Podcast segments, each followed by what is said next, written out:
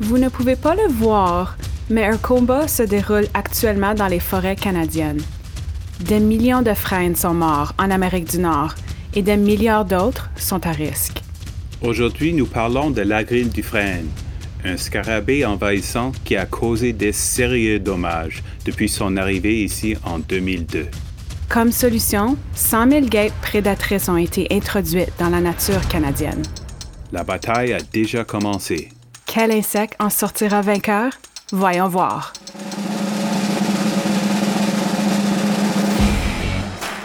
Mesdames et messieurs, dans le coin gauche, le régnant, le dépendant, le ravageur qui dévore son chemin à travers les frênes de l'Amérique du Nord, la grille du frêne!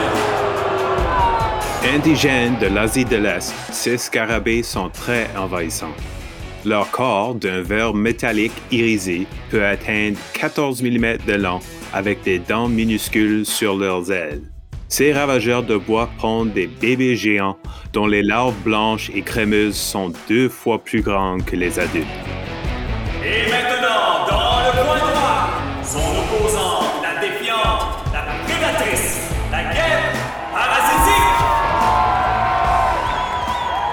Originaires d'Asie, ce sont des créatures minuscules de moins de 4 mm de long, petites mais puissantes. Ces méchants garçons se nourrissent de larves de la grille du frêne.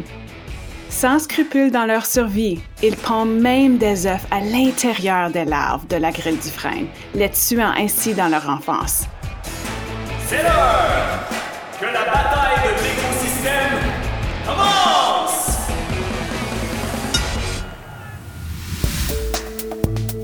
C'est Greg. Et ici Michel. Voici Inspecter et protéger, le balado officiel de l'Agence canadienne d'inspection des aliments. Donc, nous allons explorer le concept de la lutte biologique, un combat entre insectes, à la fois naturel et artificiel. Un combat entre insectes. Joël, de la science simplifiée, qu'est-ce que tu fais ici? Ah, salut Greg, salut Michel. Euh, je suis seulement à la recherche d'idées, de sujets pour mon balado La science simplifiée. Si vous savez, le balado qui vous renseigne sur le travail scientifique incroyable qui se fait à Ressources naturelles Canada. Le balado qui est disponible sur Apple Podcasts, Google Play, Spotify et SoundCloud. Est-ce que j'ai mentionné que le balado s'appelle La science simplifiée? Mais on essaie d'enregistrer notre balado en ce moment. hein? Hey, a- attendez une minute. Je suis pas mal certain que nous avons des experts à Ressources naturelles Canada qui travaillent sur quelque chose de similaire pour la tordeuse de bourgeon d'épinette. ah ouais? Est-ce que je peux utiliser votre thème de lutte? Euh, oui, d'accord, ouais. Hey, c'est parfait, ça, merci. Euh, oui, en tout cas, moi, je suis pas mal occupé. Je dois y aller. Mais, euh, oui, allez-y, continuez votre balado, je vous dérangerai plus. Il me semble que cet épisode est maintenant une collaboration avec la science simplifiée. Encore plus d'insectes pour tout le monde. Si vous ne suivez pas déjà leur balado sur SoundCloud, je le vous recommande. Bon, on se replonge dans les forêts canadiennes. Pour en comprendre davantage sur l'introduction des guêpes prédatrices, Greg et moi avons eu la chance de discuter avec une des meilleures expertes au Canada. Bonjour Véronique, veux-tu t'introduire à nos auditeurs? Euh, oui, bonjour. Donc, euh, je m'appelle Véronique Martel. Je suis chercheure scientifique euh, à Ressources naturelles Canada, basée à Québec. Et puis, j'étudie les insectes de façon générale, mais surtout comment on peut combattre les insectes de façon naturelle. Véronique, peux-tu nous expliquer le concept des agents de lutte biologique? Donc, la lutte biologique, le principe est assez simple. Dès qu'on veut lutter contre un organisme vivant avec un autre organisme vivant, on parle de lutte biologique. Donc, c'est le vivant contre le vivant. Ça peut être aussi simple que avoir des souris dans sa grange et s'acheter un chat pour euh, lutter contre les souris. Ça, c'est de la lutte biologique. Donc, le concept est assez simple. Euh, on peut en avoir besoin dans différents cas. Quand on veut euh, contrôler, souvent on va parler d'insectes ravageurs en agriculture ou en foresterie. Et la raison pour laquelle tout, tout à coup on veut contrôler un insecte, ça peut être parce qu'il est nouveau, par exemple. Donc, il vient d'ailleurs, il arrive, euh, les, euh, les plantes ou les arbres sont sans défense face à lui. Donc là, on va vouloir le contrôler. Ou si quelque chose va changer dans l'environnement qui fait que tout d'un coup, l'insecte devient plus abondant. Existe-t-il d'autres euh, types de stratégies de lutte biologique? Euh, Il y, a, il y a différentes stratégies. On va parler de lutte classique, lutte biologique classique, si on va prendre un, euh, un agent de lutte, donc un prédateur ou un parasite qui vient d'ailleurs. Donc, on amène quelque chose de nouveau. On parle de lutte biologique classique. Mais il y a aussi la lutte biologique augmentative. Et ça, c'est, on fait juste augmenter le nombre d'ennemis qui sont déjà présents naturellement. Donc, on vient comme donner un petit, euh, comme un, petit boost, si vous me permettez l'expression, dans la population pour essayer de contrôler de façon temporaire un, un ravageur ou un insecte qui nous dérange. J'ai entendu dire qu'on a introduit des guêpes. Peux-tu nous expliquer comment et quand nous avons introduit ces guêpes, puis comment ils ont affecté euh, la grille du frein? Oui, donc euh, quand, la grille du frein a été, euh, a été découverte en Amérique du Nord, parce que ça a été à peu près en même temps Canada-États-Unis, ben, on s'est rendu compte qu'il avait un, un, effet assez dévastateur et que les freins mouraient très rapidement. Donc, on s'est retrouvé avec un problème de, de mortalité de freins et là, il fallait trouver une solution. Il y a pas de solution miraculeuse. Euh, il y a différentes choses. Évidemment, on peut couper les arbres, il y a moyen d'injecter des insecticides, mais, mais ça vient, ça, vient pas régler le problème à long terme si on veut. Euh, et donc, c'est là où euh, l'idée d'aller chercher des ennemis naturels dans le pays de provenance de la grille du frein est arrivée. C'est les Américains qui ont fait ça à la base. Donc, ils sont allés voir en Asie, là où la grille est présente.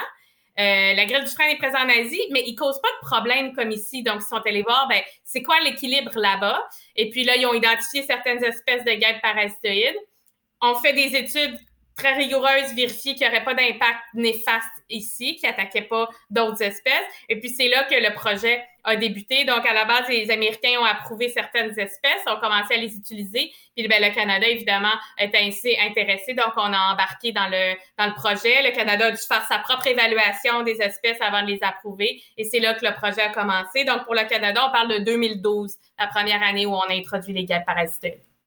Le mot guêpe est un mot qui fait peur. On parle ici de guêpes parasitoïdes. Donc, c'est un type très, très, très spécifique de guêpes qui sont minuscules. Donc, dans le cas des guêpes qu'on parle ici, on parle de quelques millimètres. Donc, c'est vraiment, vraiment petit. Hmm. Et puis, c'est des insectes, c'est des guêpes qui n'attaquent pas ni l'humain, ni les animaux. Donc, ils vont seulement attaquer, dans ce cas-ci, la grille du frein. OK. Donc, c'est vraiment spécifique. Donc, ça, c'est important de le dire pour, pour rassurer aussi les gens. Et donc, comment ça fonctionne? C'est que ces guêpes-là vont pondre leurs œufs à l'intérieur de la grille du frein. Ouh. Ils peuvent pas pondre leurs œufs ailleurs que dans la grille. Euh, et puis, les œufs, donc, vont éclore à l'intérieur de la grille du frein, vont dévorer la grille du frein de l'intérieur. Donc, peuvent attaquer, selon quelle guêpe on parle, peuvent attaquer soit les œufs, soit les larves de la grille. Euh, et évidemment, ça va tuer euh, la grille, comme on, comme on s'en doute. Et c'est ce qui va permettre de venir contrôler, abaisser les populations de la grille du frein. Donc, ce qu'on veut, c'est obtenir un équilibre et non éradiquer, parce que c'est trop tard pour éradiquer la grille du frein. Est-ce qu'il y a différents types de guêpes ou c'est une seule espèce que, qu'on utilise pour ce projet? On a, dans le cas de la grille du frein, on a trois espèces qui sont utilisées euh, au Canada. Euh, trois espèces qui vont être différentes. Euh, principalement, la première va attaquer les œufs de la grille du frein. Les deux autres vont s'attaquer aux larves.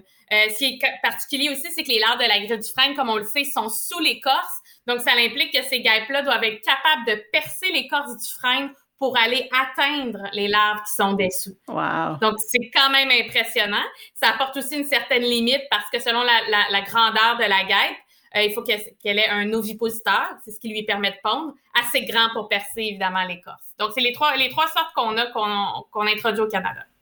C'est-tu possible qu'on introduit un nouveau problème avec ces guêpes?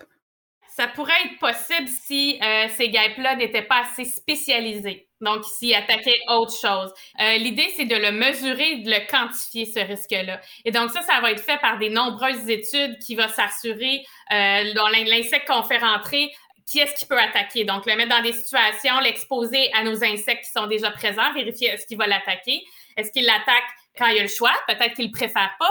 Euh, mais que s'il n'y a rien d'autre, il va l'attaquer. Donc, ça aussi, quand il est tout seul, s'il n'y a rien d'autre à manger, rien d'autre à attaquer, est-ce qu'il va y aller? Donc, c'est très important de faire des études extrêmement rigoureuses et il n'y a rien qui va être approuvé si ces études-là ne montrent pas que le risque est à peu près nul pour l'environnement.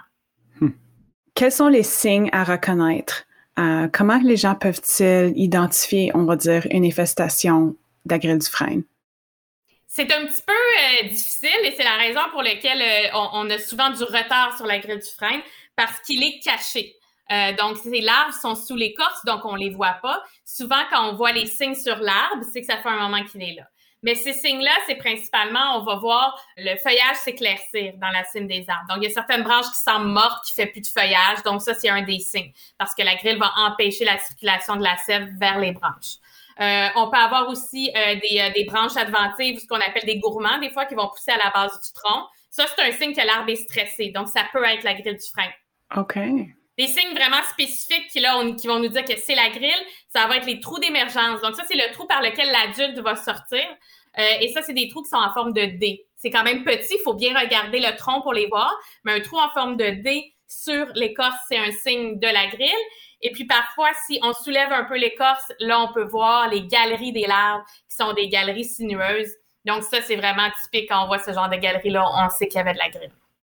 J'imagine pour un projet comme ça, ça, prendrait beaucoup de guêpes. Euh, où obtenons-nous ces guêpes? Est-ce qu'il y a comme une ferme de guêpes en quelque part?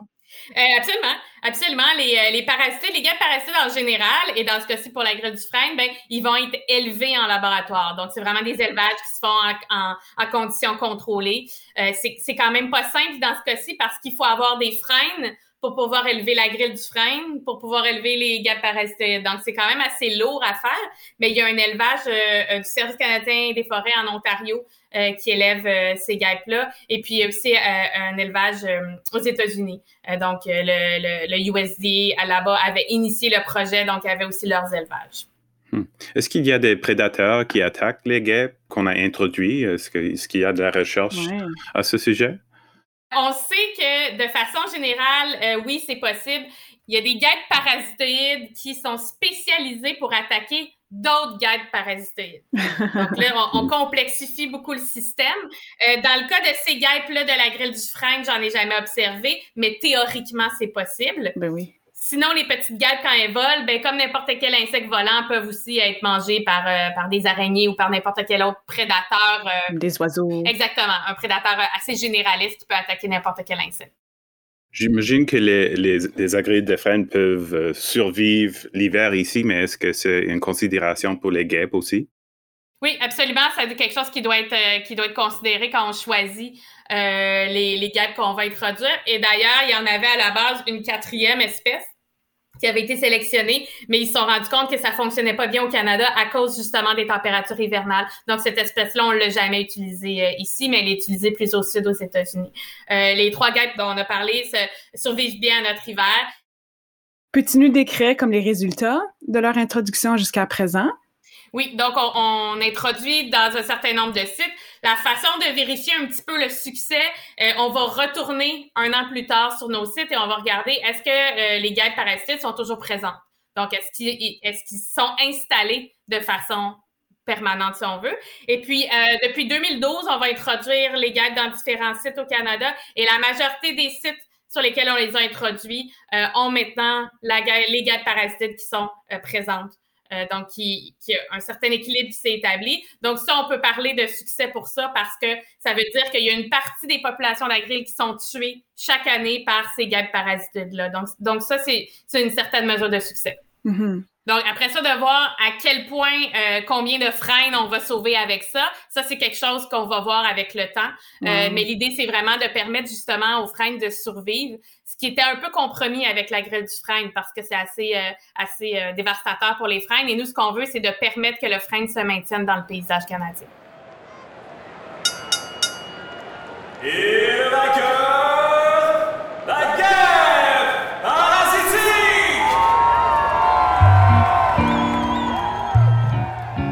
L'introduction des prédateurs naturels de la grille du frein fut considérée une opération réussie et les scientifiques continuent à observer les résultats de près. Mais nous avions encore quelques questions. Qui décide quels insectes prédateurs peuvent être introduits au Canada sans danger à l'écosystème?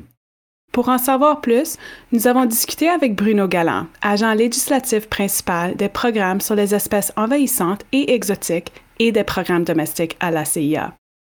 Bruno, quel est le processus pour introduire une nouvelle espèce ici au Canada? Oui, euh, les demandeurs, donc eux qui euh, veulent importer puis euh, manipuler et, relâcher dans l'environnement des agents de biologiques pour la première fois au Canada, doivent nous présenter ce qu'on appelle une pétition. Donc la pétition est formée de plusieurs éléments qui touchent sur l'information au sujet de, l'argent, par exemple, puis des impacts potentiels qu'il pourrait avoir sur l'environnement, sur l'économie. Puis aussi, ça, euh, on demande aussi dans une telle pétition qu'ils nous fournissent comme un, plan de, de suivi, euh, donc pour s'assurer que si jamais qu'il est relâché dans l'environnement, qui agit comme on pense qu'il devrait agir ou comme la, science l'avait prédit. Donc, ça, c'est la première étape. Il nous présente une, une demande, si vous voulez. Puis là, euh, ça, ça va être évalué par un comité d'examen euh, sur la lutte biologique qui est composé d'experts au Canada. C'est des représentants du gouvernement, euh, ça peut être euh, des universitaires. C'est un peu comme un enfant qui trouve un animal sauvage ou un insecte, il veut le ramener à la maison. La CIA est comme le parent qui prend la décision si c'est acceptable ou non.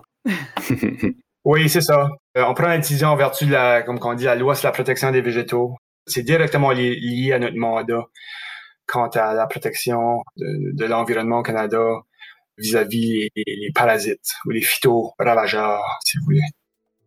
Merci Bruno et Véronique de vous joindre à nous aujourd'hui. Les guêpes nous ont été utiles, mais le combat n'est pas terminé. La propagation de la grille du frêne se fait principalement par le déplacement du bois de chauffage. Dans certains cas, il est même illégal au Canada de déplacer du bois de chauffage d'une région à l'autre. Alors, achetez local et brûlez local. Les freins sont très importants pour les paysages et l'esthétique du Canada. Si vous pensez avoir repéré les signes, signalez-le à votre bureau local de l'ACIA. Vous pouvez aussi nous visiter sur notre site web. Et n'oubliez pas d'écouter l'autre épisode de cette collaboration sur la chaîne de la science simplifiée. Vous pouvez trouver le lien à leur épisode dans notre description. C'était un plaisir absolu de collaborer avec Joël sur ce projet, alors faites sûr de leur donner une écoute. Vous pouvez vous abonner à nous et nous écouter sur votre plateforme de choix. Nous sommes sur Spotify, Apple Podcasts, Google Podcasts et probablement sur n'importe quelle autre application de balado. Voici Inspecter et protéger, le balado officiel de la CIA où on discute de la sécurité alimentaire et de la santé des plantes et des animaux.